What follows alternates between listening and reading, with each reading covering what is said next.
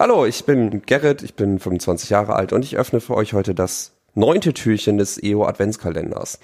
Ich komme aus Bremerhaven, bin dort zurzeit Referendar seit diesem Schuljahr und komme eigentlich aus einem Vorort von Oldenburg.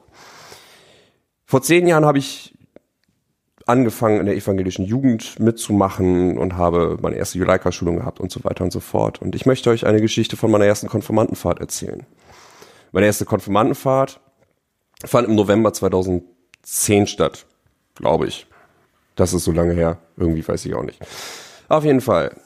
Wir sind losgefahren mit dem Bus am Gemeindezentrum unserer Kirchengemeinde und sind immer weiter Richtung Süden gefahren.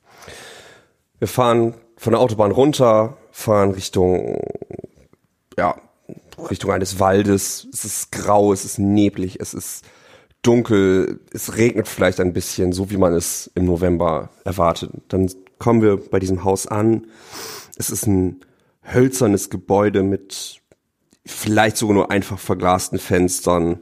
Ich weiß es nicht mehr ganz genau. In diesem Gebäude sind sechs Bettzimmer und vier Bettzimmer Flurduschen und Flurtoiletten.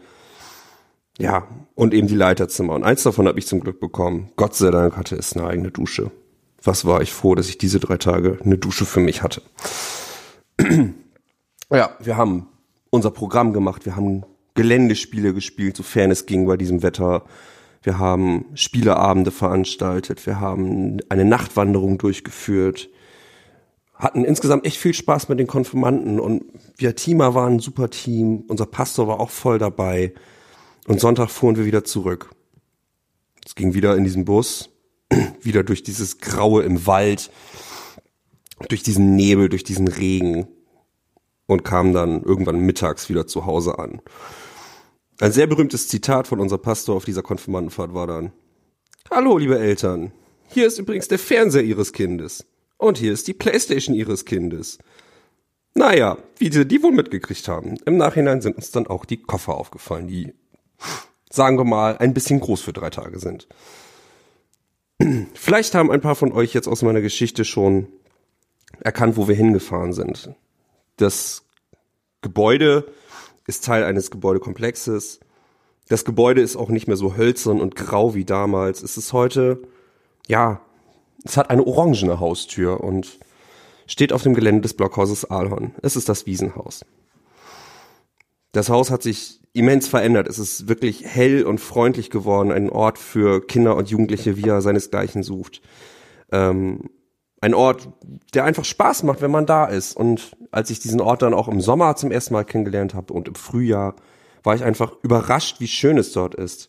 Diese graue Tristesse vom ersten Mal, die war wie verflogen. Natürlich werde ich mich immer dran erinnern, es war schließlich meine erste Konfirmandenfahrt, aber so schön bunt und so schön freundlich hätte ich es im Nachhinein nicht erwartet. Äh, in diesem Blockhaus habe ich auch jetzt viele Jahre verbracht als Ehrenamtlicher am Haus selbst. Ich habe ein Projekt mitgestaltet, das sich die Oldenburger Klassentage nennt. Vielleicht habt ihr davon schon einmal gehört.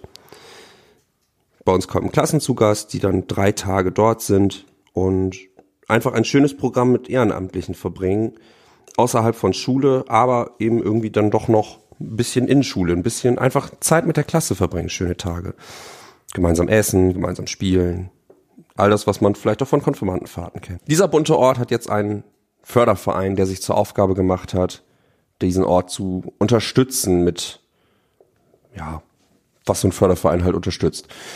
Und wie so ein Förderverein halt unterstützt. Ich würde euch herzlich einladen, Mitglied in diesem Förderverein zu werden, einfach um diesen schönen Ort zu erhalten. Ja, das war es soweit von mir. Ich freue mich darauf zu hören, was die anderen Podcasts so machen und ich wünsche euch jetzt noch eine schöne Advents- und gesegnete Weihnachtszeit. Tschüss.